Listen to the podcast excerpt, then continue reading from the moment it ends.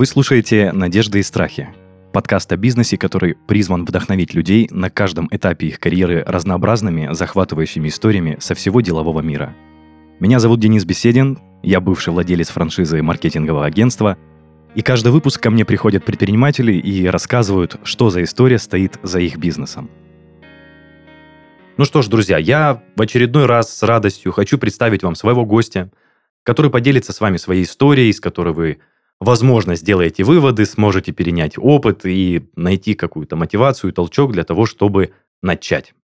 Сегодня у меня в гостях совладелец и генеральный директор сети ресторанов быстрого питания «Петрушка» Владислав Мирошников. Влад, привет. Привет, Денис. Слушай, по, по-моему, вот наш разговор до записи, э, твоя история, как она начиналась, это вот что-то прям прикольное. То, что с начала учебы ты не планировал связать свою жизнь, скажем так, с ресторанным делом, с ресторанным бизнесом. А, давай, наверное, в принципе, с этого и начнем, что поговорим о твоем пути, как ты дошел до того, что как бы, ну, пора открывать бизнес, и как ты, собственно, его открыл. Наверное, если мы говорим про предпринимательство, то зарождение предпринимательства в моей жизни начало происходить еще в детстве, то есть в школе. Я расскажу такую историю, которая, наверное, является толчком то, чем я сейчас занимаюсь. В школе я жил, я расскажу предысторию, я жил на, на Энкере, отец у меня военный, и мы выросли в военном городке. Э, это не Краснодарский край? Я Нет, это Краснодарский край, Энка, Жуково а, поселок, напротив Красной площади. А, там, собственно, я и вырос. Он находился на окраине города. И чтобы добраться до центра города, нужно было проехать э, несколько, сделать несколько пересадок на различном автотранспорте. В детстве детей, как правило, родители не пускали далеко выезжать в центр города. И что мы придумали? Так как э, в то время дети любили взрывать петарды и хотели, в принципе, у себя иметь этот ассортимент э, взрыв-пакетов, то все за ними охотились. Ты перепродавал взрыв-пакеты? Было дело, было дело, да-да. Э, тайком от родителей мы с друзьями ездили на кооперативный рынок, закупали там продукцию, можно так сказать, в виде петард, взрыв-пакетов, и уже продавали поштучно на районе. Слушай, капец. Ну, да, такая это, прям... Это же, ну, типа, опасно. Ну, в детстве, наверное, особо об этом не думаешь. Ну, типа, заработать там легких денег, там как-то тоже повеселиться. Но в целом прикольно. Целью даже было не то, что заработать денег. Цель была повзрывать петарды, чтобы было весело, чтобы было интересно. Денег, как правило, в то время не особо было много, и родители давали только на такие самые минимальные карманные расходы. А в один прекрасный момент я пришел к родителям и сказал, говорю, дайте мне 10, э, на то время 10 тысяч рублей это было, я вам их верну через пару дней.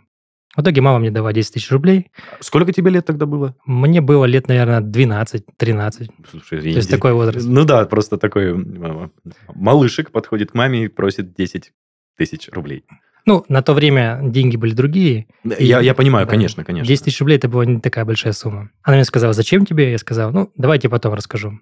В итоге мы, каждый, кто со мной участвовал в этой, можно сказать, операции, а, взяли по какой-то энной сумме денег, поехали в центр города, приобрели эти петарды и реализовали их поштучно уже а, у себя на районе среди школьников, товарищей, друзей. В итоге мы отдали родителям те деньги, которые брали у них. И еще у нас остались э, достаточно много взрыв-пакетов, чтобы повеселиться и, как говорится, поиграть с ними уже самим. То есть mm. это такая история, которая, наверное, не, не про деньги, да, в первую очередь, но уже э, подталкивая меня к тому, что можно что-то как-то в этой жизни э, зарабатывать. Слушай, ну просто интересно. Я понимаю, что там просто золотых гор не было. Какой-то выхлоп хоть был с этого или вообще никак? Да, конечно, был выхлоп э, в виде готового продукта, который можно было реализовать. Мы, наверное, сработали так, что на 10 тысяч рублей купили, на 20 тысяч рублей продали. Угу. То есть еще осталось, с, остались с, деньги, да, да, С наценочкой. Сто процентов. Сто процентов сделали, да. Прикольно, прикольно. Слушай, на самом деле, вот замечаю такую тенденцию, что многие предприниматели, которые к нам приходили, что-то что-то делают с детства, то есть какие-то приколы, но бывают. И это уже, наверное, закладывает какую-то предпринимательскую жилку, что это можно делать. Ну, то есть Да, это, конечно, все незаконно, там ни о каких э, оформлениях не идет речь, но, тем не менее, люди понимают с детства, что можно не только работать на дядю, но еще что-то делать своими силами. Я думаю, да. Перейдем, наверное, к истории твоего становления как предпринимателя. Давай плавно, издалека, чтобы люди понимали, какая твоя история, на кого ты обучался, кем ты работал, и как пришло время открывать свой бизнес. В 2004 году, даже в втором году, я поступил на факультет государственного и муниципального управления в Кубанский государственный аграрный университет на факультет с одноименным названием по специальности менеджмент, преподаватель. То есть у меня было две специальности. Проучившись пару лет, я также понял, что, наверное, тех средств, которые мне давали родители на проезд э, и на какие-то карманные расходы, их э, мне не хватало. Хотелось э, остаться учиться, потому что на то время учиться довольно было интересно в этом университете. Я думаю, как и сейчас. И чтобы не бросать учебу и учиться на очном отделении, я решил найти себе способ, как можно заработать деньги. Как правило, в то время удобно было пойти работать э, в ресторанную индустрию, потому что там был гибкий график. Можно было выходить работать вечером, после учебы, выходные дни. Так я и попал в эту сферу. Не мешала учебе подработка? Нет, не мешала. В принципе, учеба давалась мне легко. Тот материал, который начитывался на лекциях, эм, его нужно было немного обрабатывать. Э, я умел объяснить своими словами этот материал, где-то немного собрать информацию дополнительную. Ну и, в принципе, у меня практически всегда были отличные оценки, отличные ответы на, на семинарах. Ну, в общем, Усидчивый студент. Усидчивый до определенного времени. А. До, до, до определенного момента, даже так сказать. Так. Вот сколько необходимо, сколько нужно было. Быть При, в пределах да, разумного. В пределах да. разумного, конечно. Отлично. Главное, чтобы было время заняться еще какими-то другими делами. Первая моя работа была помощник бармена в кофейне, даже наверное, помощник бариста в кофейне. Помню, у меня был график работы 4 дня в неделю после обеда. Это был четверг, пятница, суббота, воскресенье. На то время такая одна из э, известных кофеин в городе Краснодаре была, называлась «Квартира», находилась на Красно-Северной. И в эти дни вечером, как правило, было много людей в ней, я выходил на помощь на усиление. Если не секрет, э, доход, который был, он тебя удовлетворял, какого уровня он был? Просто интересно, как бывшему студенту, сколько ты зарабатывал, когда учился? Доход, когда я только начал работать, э, да, он, конечно, уже был. Я помню, что это было, по-моему, 3000 рублей в месяц а, за 4 смены, то есть э, это, это сколько? 16 выходов в месяц. Ну, да. в принципе, это там еще 2006 год. Я помню, что на эти деньги, когда я получил первый раз, я купил себе хорошие джинсы. Угу. Ну, хорошее приобретение для студента. Я тоже так думаю. Угу.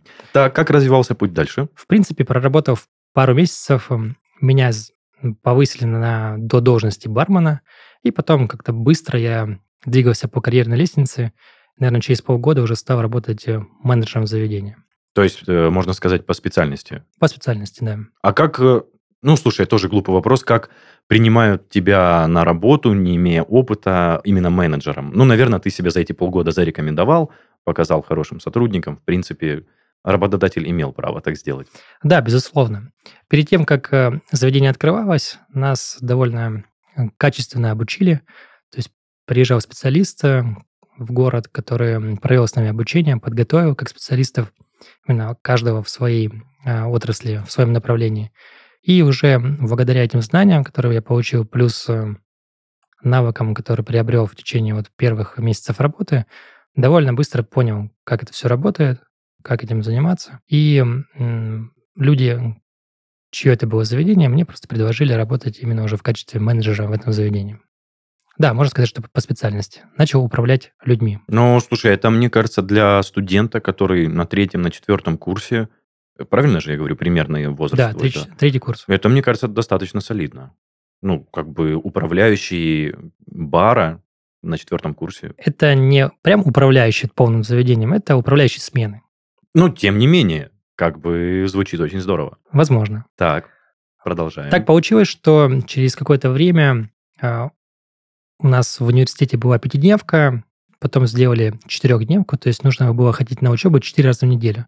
То есть было больше пар ежедневно, в те дни, когда мы учились, и высвободился еще один день дополнительный. То есть у меня появилось три выходных в течение недели.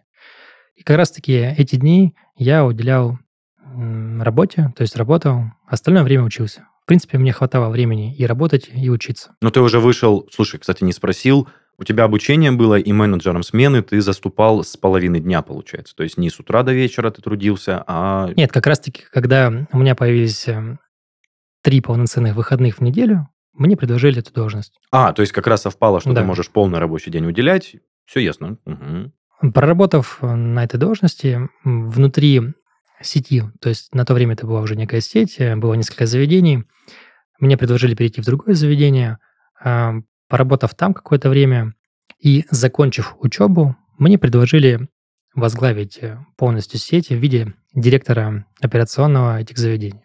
Так как я уже, в принципе, давно работал в этой сфере, относительно давно на то время, а, много что понимал, знал, в принципе, эта работа мне нравилась, я, конечно, согласился. Начнем с того, что никогда не мог э, подумать, что я буду работать в ресторанной индустрии. Были какие-то мысли перед э, вообще поступлением в университет ну, пойти по другим специальностям, юриспруденция, какие-то еще другие вещи. Ну, вот получилось так, что именно менеджмент э, меня привлек, и я хотел именно развиваться в этом направлении. После окончания университета, как я уже проговорил, меня поставили на должность э, директора заведения, сети заведений. Я уже стал развиваться в управлении несколькими проектами. Здорово. И, слушай, звучит уже как полноценная работа, которая не требует изменений, достаточно солидная должность. Я думаю, что зарплатой тоже не обижали в то время. И не увязывается у меня в голове, как ты все-таки принял решение отправиться в самостоятельное плавание. Какое-то время после а, вступления в новую должность наверное, прошло 2-3 года, ты работаешь, э, ты по-своему развиваешься. То есть я параллельно, конечно, изучал материалы по работе, те, которые мне помогали делать какие-то успехи на той должности, которую я занимал. Плюс э, э, я смотрел на какие-то параллельные проекты, как развивается. И то, что мы начали разговор с того, что в детстве даже зарождалась именно предпринимательская история, она проявлялась на протяжении всей жизни. Где-то что-то как-то...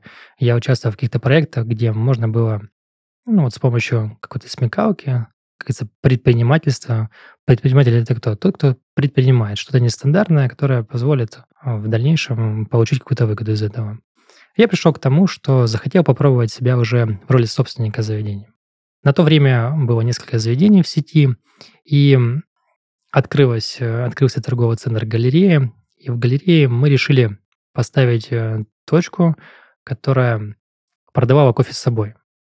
Называлась Red Cup, стояла прямо на центральном входе при входе в галерею, и мы реализовывали именно кофе с собой. Ты сказал «мы», ты был с партнером на тот момент. Да, то есть э, мы — это те люди, с кем я работал, ну, а, у кого то... я работал, да, да, мы просто совместно открыли это заведение, и я уже имею там какую-то долю. Проработав пару лет, а это были те времена, когда еще не было так популярно ходить со стаканом кофе, брать его везде, в машину, в офис, э, в другие места. И наш проект, можно сказать, был таким ознакомлением публики, целевой аудитории города Краснодара с тем, что можно взять кофе с собой. Слушай, ну, э, не укладывается в голове, я хотел сказать, наверное же, это, это же был как аппарат выдачи кофе, правильно? Или это была именно кофейня, где был бариста? Нет, это была кофейня, где был бариста. А, То есть мы сделали кофейню в форме такой большой чашки красной. Конечно, подсмотрели идеи, в Европе уже были подобные кофейни. То есть э, она представляла себя большую кофейную чашку, внутри которой стоял, стояла кофемашина, стояли еще какие-то различные аппараты для приготовления молочных коктейлей, смузи и всего остального. И был бариста, который работал и отдавал именно вот напитки после заказа. Я просто хотел сказать, что я удивлен, что ты недоволен, эм, скажем так, доходом той точки, потому что я не мог себе представить, что раньше кофе и вот хождение со стаканом кофе не было так популярно, как сейчас. Ну, наверное, потому что я молод. Наверное, так. А что было с этой точкой? Она работала. Мы, в принципе, окупили эту точку. А сколько по времени мы а, работали в галерее, за это время мы отбили принципе, доход, который... Не доход, а расходы, которые мы вложили в эту точку, и, конечно, еще что-то заработали. Появилось хорошее предложение о продаже. То есть человек, который приобрел ее, хотел развивать сеть этих кофеин. И мы решили продать это заведение, так как уже в свое э, время вынашивали определенный план, как будем развиваться дальше, какие заведения открывать. И после того, как э, реализовали именно сделку по продаже этой точки, высвободились какие-то деньги, на которые можно было планировать э, следующий проект. С моим компаньоном мы анализировали то, что есть в Краснодаре из заведений ресторанной индустрии, то, чего нет. Нам очень нравились проекты европейские, а, они уже в Европе давно были открыты. Это такие рестораны быстрого питания. Можно сказать, что премиум столовые. Ну, то есть это не, не просто шаурма, соответственно...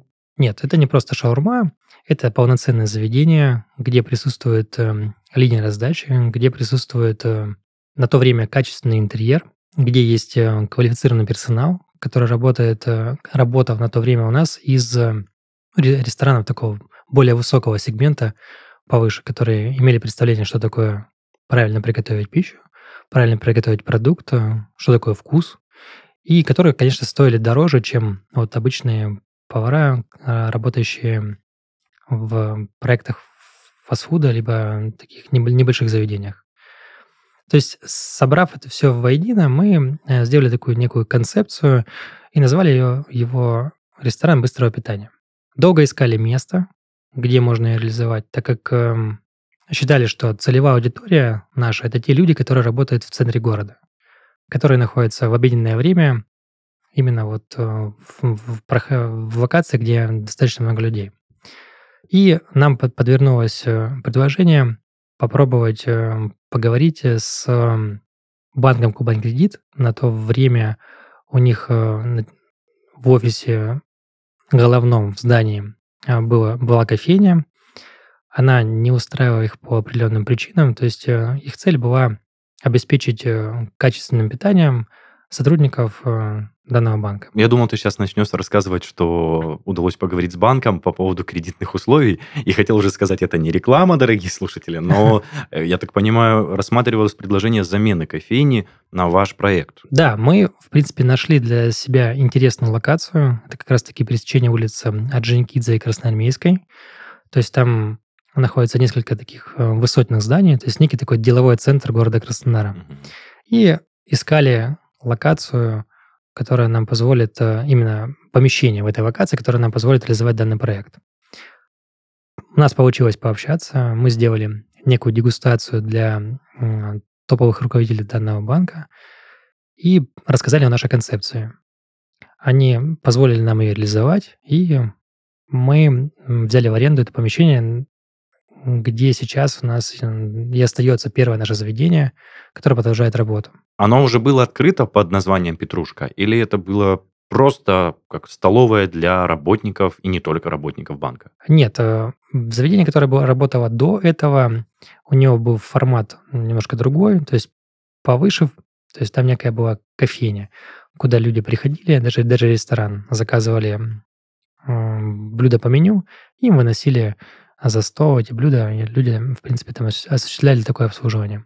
Мы сделали уже более другой проект, э, где средний чек был ниже, а выбор продукции готовой э, сразу был организован в зале, то есть можно было увидеть, что ты хочешь приобрести, ну и, соответственно, заказать эту позицию, сразу тебе ее отдадут.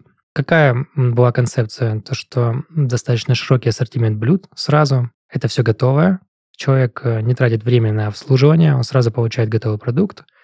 В принципе, это вкусно, так как эм, люди, которые это готовят, они из ресторанной индустрии. Это приемлемо по деньгам, доступно. То есть это не было никогда дешево, это всегда было доступно. И данный проект, он, ну, как говорится, зашел а, в этой локации. Люди довольно быстро привыкли к нему, стали в него ходить. И вот с этого, в принципе, началось э, то, чем я занимаюсь по сей день. Сразу вопрос такой встречный. Это был, получается, не единственный проект, которым ты занимался на то время. У вас же еще была какая-то, может быть, не сеть, какие-то просто единицы ресторанов действующих. Правильно понимаю? Все верно. Да. Хватало ли времени просто на, ну, скажем так, управление всем, если ты уже был директор сети по управлению? Да, на то время у нас было несколько заведений, порядка четырех. Я занимался их управлением. Довольно давно уже занимался управлением, поэтому все процессы были отлажены, поставлены в этих заведениях, и сложностей не возникало. Появлялось время, чтобы заниматься еще дополнительным проектом. Ты так достаточно просто рассказываешь о том, что вы с партнером решаете, что пора бы что-то попробовать свое, вложиться, открыться. А вот э, момент сомнений, момент страхов, было ли такое, что ты сомневался в этом решении, не хотел его принимать, или же наоборот боялся, или наоборот горел этим решением? Можешь поподробнее об этом рассказать? Да, конечно, с удовольствием. Мы долго вынашивали идею, а, продумывали ее у себя в голове, просчитывали, как это все будет э, происходить. Конечно, были страхи, но я думаю, что наш просчет, я не говорю про цифровой просчет, а именно просчет концепции, да, он э, был правильный на то время, потому что мы сами были э, той целевой аудиторией, которая должна была приходить к нам. И как бы нам было удобно, как бы нас данный проект устраивал, мы, в принципе, в этом ключе и думали. И поняв, что мы хотим реализовать, как мы хотим запустить данное заведение, сделали все это дело. И люди оценили наш проект и начали ходить. Но оно работало так, как вы планировали? Да, оно работало так, как мы планировали. Конечно, те заведения, на которые мы ориентировались, европейские, московские, питерские, они были богаче именно в плане интерьера, вложений. На то время денег э, на первый проект э, не было достаточно, чтобы реализовать именно то, что мы видели. Поэтому мы сделали его в таком усеченном, урезанном формате. Ты сказал неоднократно про просчет и про концепцию. Я так понимаю, бизнес-план присутствовал при планировании этого проекта? Ну, конечно. Ну, ты так просто очевидно ответил, конечно. Э, Чтобы ты понимал, многие ребята, которые приходили к нам, сказали, что бизнес-плана у них не было абсолютно. И твоя история кардинально отличается от людей, которые не строили бизнес-план, потому что у них очень часто были просадки в выручках, они не понимали, как и сколько средств нужно закладывать на, там, скажем, на аренду, на зарплату сотрудникам, на закупы и прочее, прочее. То есть ты рекомендуешь бизнес-план все-таки просчитывать, расходы и э, все, что с этим связано? Безусловно. Без э, бизнес-плана начинать деятельность э, довольно рискованно. Конечно, ее можно начать. Есть случаи, когда э, людям удается добиться успеха без какого-то просчета. Но я за просчет. Я, в принципе, за то, чтобы понимать, как действовать дальше, чем ты будешь заниматься впоследствии, и это все переводить в цифры на бумагу. Угу. Изначально, с чего, в принципе, мы начинали, это даже не с бизнес-плана, а с концепции. Когда мы для себя определили, что это будет за концепция, для кого она нужна, это вот, наверное, самые два, две самых таких э, важных вещи, с чего нужно начинать. Потом уже идет э, именно работа над бизнес-планом, над экономикой, сколько потратить средств на этот проект, как эти средства потом будут возвращаться, как он будет работать. То есть там уже дальнейшие шаги идут э, после того, как есть уже понимание по концепции и потому, как ее реализовать. Скажем так, твое ожидание от этого проекта, от не только твое, но и твоего партнера, оно оправдалось? То есть оно сразу же заходило, или все-таки был период какой-то, что вы понимали, что что-то не то, нужно что-то менять? Или же все получилось в яблочко, и люди сходу начали ходить? В целом, конечно, мы постоянно ежемесячно что-то улучшали, что-то пробовали, потому что без улучшения бизнес не делается. То есть всегда я за то, чтобы ежемесячно, то ежедневно улучшать то, что уже поставлено. Я скажу так, что мы как ты уже выразился, попали в яблочко. То есть тот проект, который мы реализовали, он э, приглянулся людям, которые работали в этой локации, они стали к нам приходить. Дальше мы его начали развивать.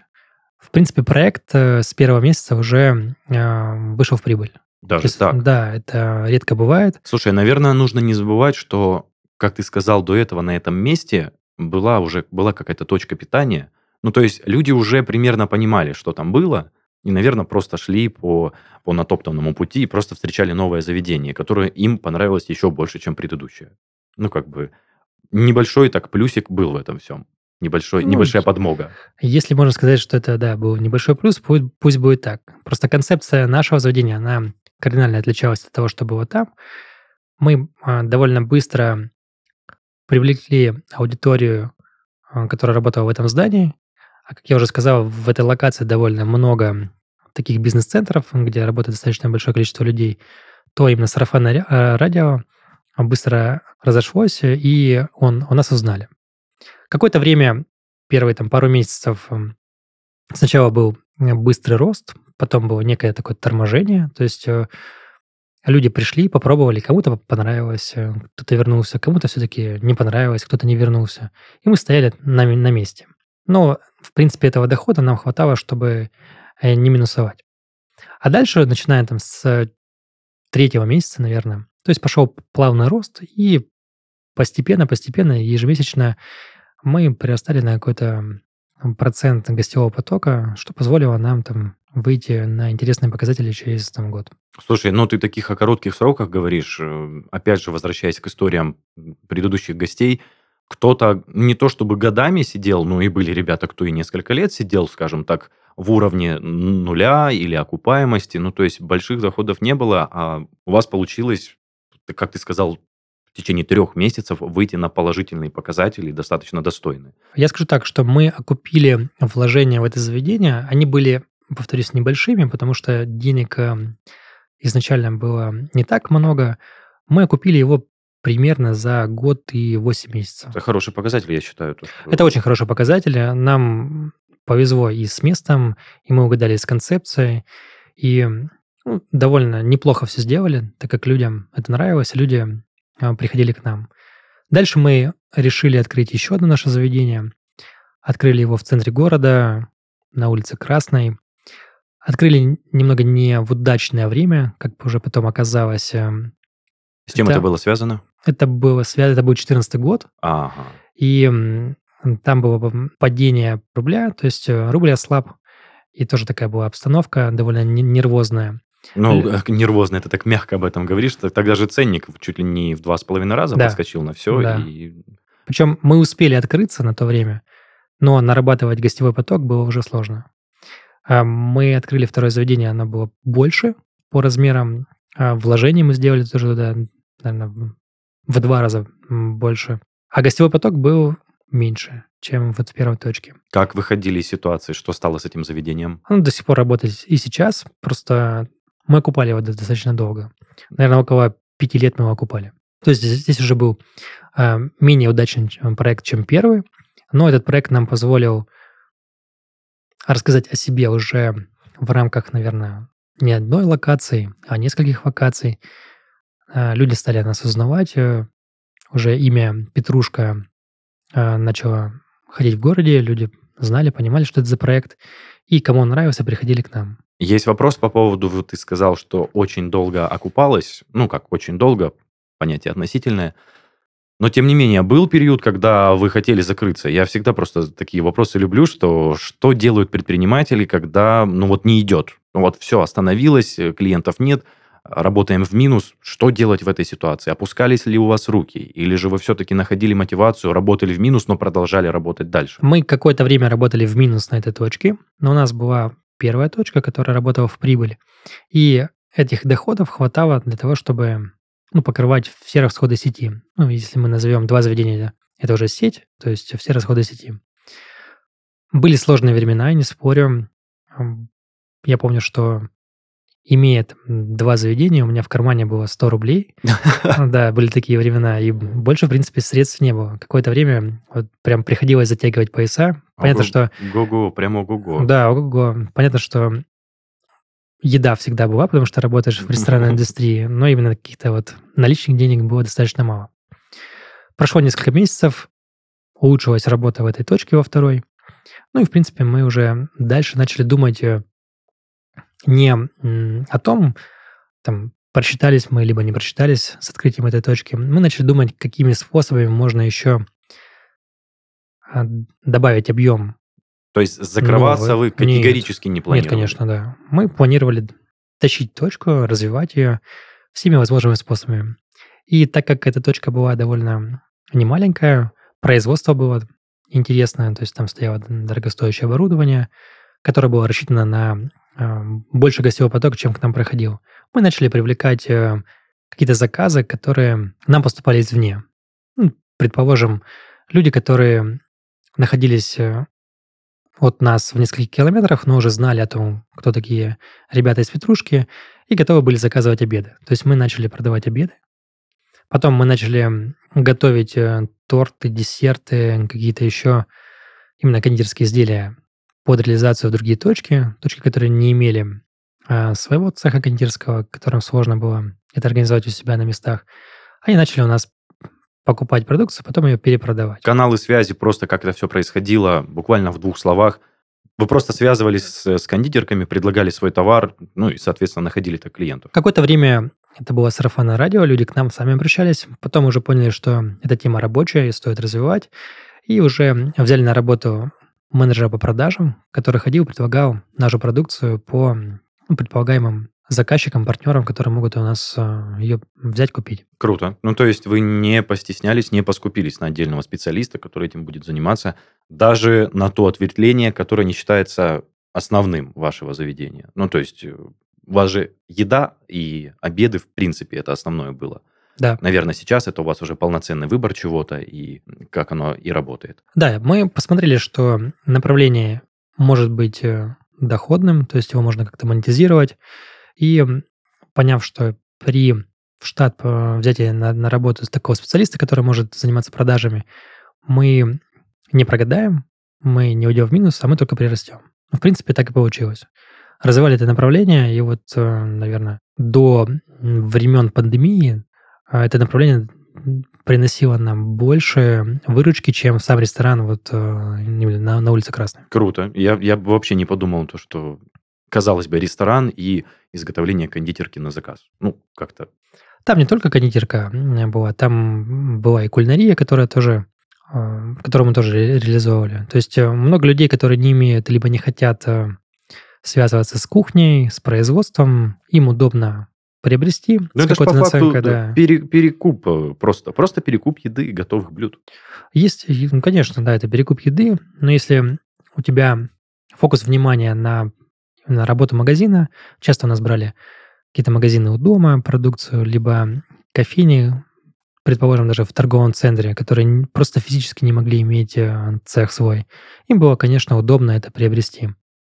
И их все устраивало. Можешь сказать пару слов о своей команде, которая была набрана? Были ли сложности с персоналом?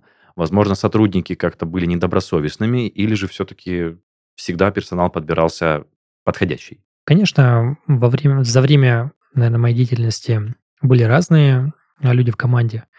Кто-то со мной работает и сегодня, то есть у меня есть а, в команде люди, которые работают со мной 15, 10, 12 лет.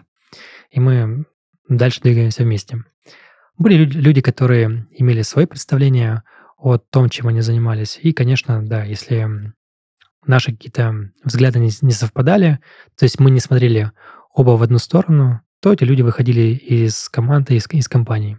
Я считаю, это нормально. Как мягко ты сказал, что взгляды не совпадают, то, что у людей свое видение. Ну, просто это показывает твое отношение к твоим сотрудникам. Ну, то есть ты не говоришь, что человек простофиля, и пошел он нафиг со своим взглядом, а ты просто обозначаешь то, что у людей свои взгляды. Ну, это, я просто, э, можно сказать, восхищаюсь тобой как руководителем. Очень здоровская логика. И я, в принципе, бы посоветовал, наверное, слушателям, которые что-то планируют, относиться к своим сотрудникам также. Да, я всегда отношусь э, к сотрудникам с определенным уважением, с долей уважения. А, я не скажу, что я не требовательный руководитель, достаточно требовательный руководитель. Какие-то проекты, которые у меня, у нас, наверное, да, у нашей команды на уме возникают, то есть мы хотим как можно быстрее реализовать. Кто-то не выдерживает данный темп, а, кому-то он кажется слишком быстрый.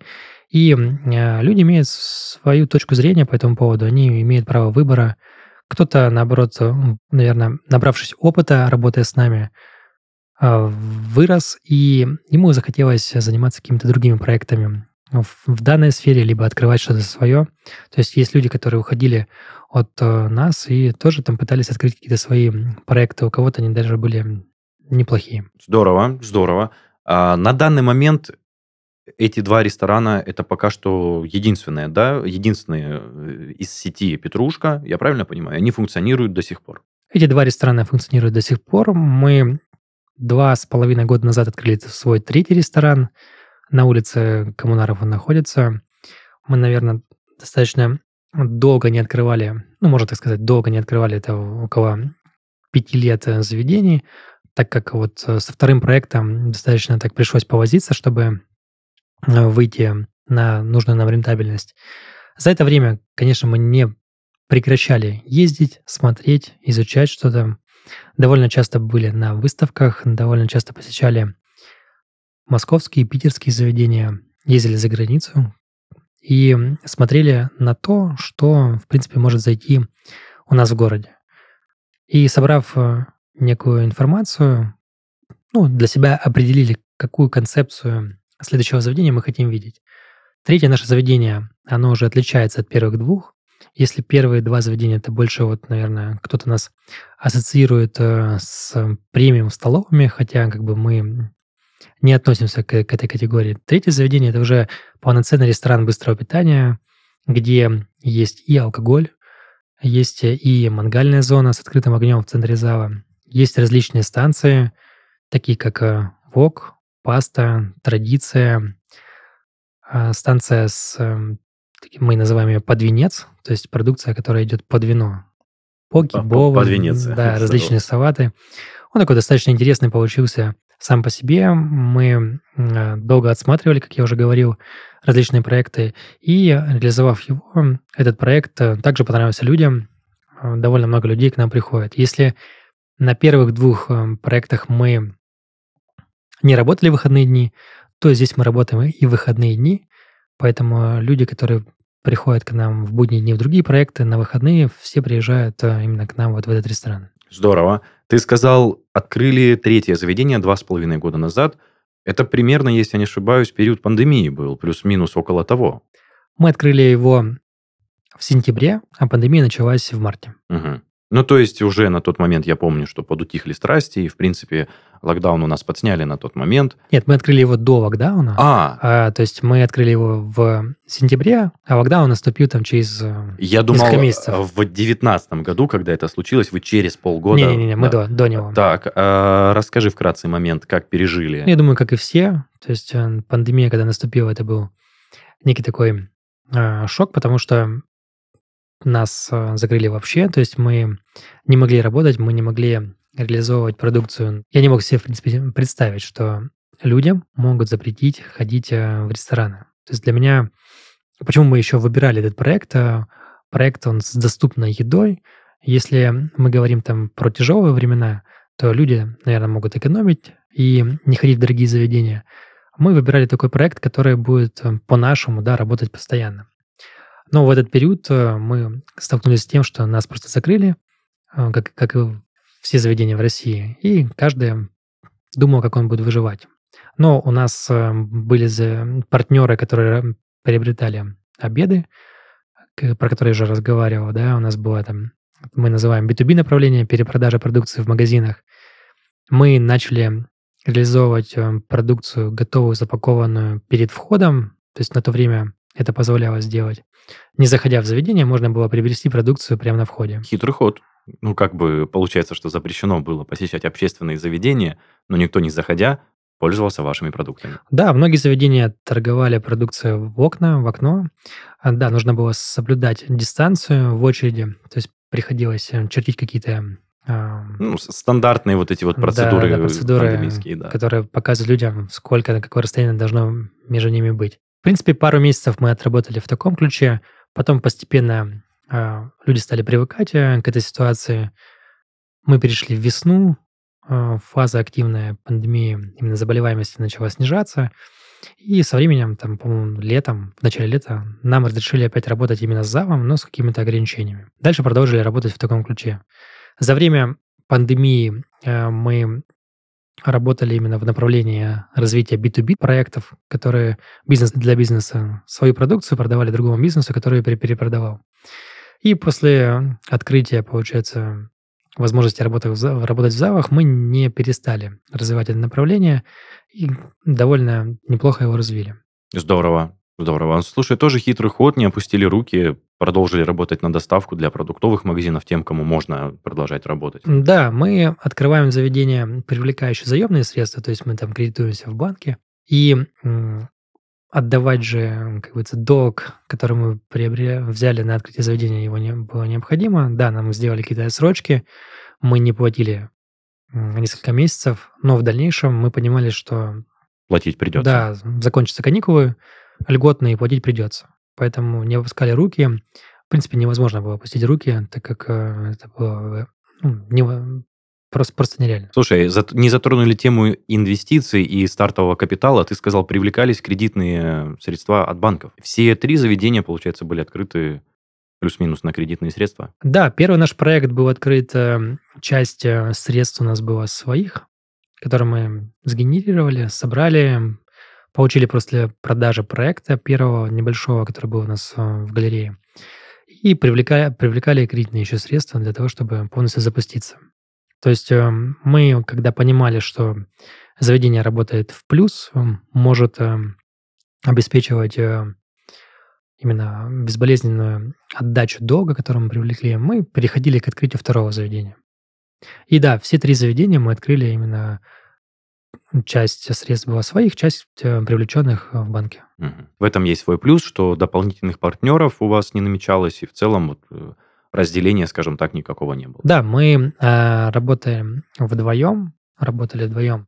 Еще недавно открыли один из проектов, это кондитерский цех. Вот э, там уже привлекли дополнительного партнера, который с нами начал двигаться в этом направлении. Он уже тоже функционирует, соответственно. Да, он уже тоже функционирует. Здорово. Слушай, а что можешь сказать, в принципе, по планам этой сети? Планируется ли дальше развивать ее? Может, как-то выход за пределы Краснодара? Может быть, франшиза? Может быть, что-то подобное? Да, конечно, мы не, не планируем стоять на месте. Сейчас такое э, непростое время для ресторанной индустрии, да, в принципе, я думаю, что для многих сфер. И мы давно вынашиваем идею, в какое направление нам пойти еще, не уходя из этой сферы, и нащупали для себя именно направление производства продуктов питания. То есть э, мы хотим заняться больше производством сейчас, то есть уйти в сторону производства. Конечно, оставить э, те залы, те заведения, которые у нас сейчас работают, но не открывать дополнительно еще э, заведения с залами, а именно двигаться в сторону производства. Потому что сейчас большой запрос именно и у продуктовых сетей, каких-то магазинов на готовую продукцию. Много кто брал продукцию из-за рубежа, сейчас э, либо цены выросли, и это стало невыгодно, либо вообще продукция прекратила поступать, э, либо прекратить поступать э, в Россию, в Российскую Федерацию. Поэтому мы хотим начать развивать это направление, двигаться в этой нише, чтобы там со временем укрепиться. То есть уходим в сторону производства. Но, тем не менее, отказываться от залов не нет, планируете? Нет, конечно, да. То есть производство и будет, э, будет э, сформировано, оно уже есть, э, формируется на базе имеющихся заведений. Круто. Круто. Ну что ж, я думаю, в принципе, можно потихонечку заканчивать, потому что путь мы весь прощупали, услышали, как и когда ты приступал ко всем своим начинаниям. Очень здоровская такая, знаешь, мне показалось достаточно лайтовая история, то есть все шло достаточно пропорционально, поступенчато, и какой-то жести прям не было. Жесть, наверное, я просто молчал. Ну, может она, быть, может быть, она всегда бывает. Под, подкинешь горяченького чего-нибудь, если что-то всплывает из памяти. И... Ну, наверное, одну историю расскажу. Сейчас э, для меня бы это, скорее всего, было неприемлемо, но первое свое заведение мы открывали, как я уже повторился, повторюсь, на заемные средства, и платеж ежемесячный по кредиту был если я не ошибаюсь, порядка 120 тысяч рублей в месяц. На то время у меня была работа, где я получал зарплату. Зарплата у меня составляла 80 тысяч рублей. То есть, если бы заведение э, не пошло, как говорится, проект не пошел, то тех средств, которые я получал в виде заработка, заработной платы, просто бы даже не хватило, чтобы отдавать кредитные средства. Настолько мы верили в проект, настолько горели этим проектом, и ну хорошо, что все получилось. Круто. Кстати, ты сказал по поводу веры, опять возвращаюсь э, к предыдущим гостям. Все говорят о вере. Ну, то есть, что в свой продукт нужно обязательно верить, нужно быть уверенным в том, что он будет работать. Можешь ли, кстати, ты вот это качество и эту веру обозначить как основополагающее, и с ней нужно работать? Я думаю, что любая деятельность, э, которая рождается в головах у людей, э, любые желания, любые проекты, в них, если вы хотите, чтобы он был успешен, в них нужно, безусловно, верить. без веры, без э, яркого горения, без э, желания, без а, уделения большого количества сил этому проекту, вряд ли он будет э, успешным. Да, он будет рабочим, возможно, кому-то повезет, и он будет успешным без вот, того, что я перечислил. Но, как правило, у большинства людей успешные все проекты, они получаются только тогда, когда в них первое верят, второе уделяет много времени, третье развивает их, э, развиваются сами. Без э, самостоятельного развития, без работы над собой, без э, профессионального развития, я говорю про развитие как личностное, так и профессиональное, движение вперед в нынешнее время довольно будет сложно. Поэтому я советую развиваться, я советую работать над собой, я советую просчитывать, изучать какие-то риски, и, конечно же, верить, гореть тем, чем вы собираетесь заниматься в будущем, если вы хотите открыть свой проект. Классные пожелания, классные советы для начинающих, а может и действующих уже предпринимателей. Спасибо большое.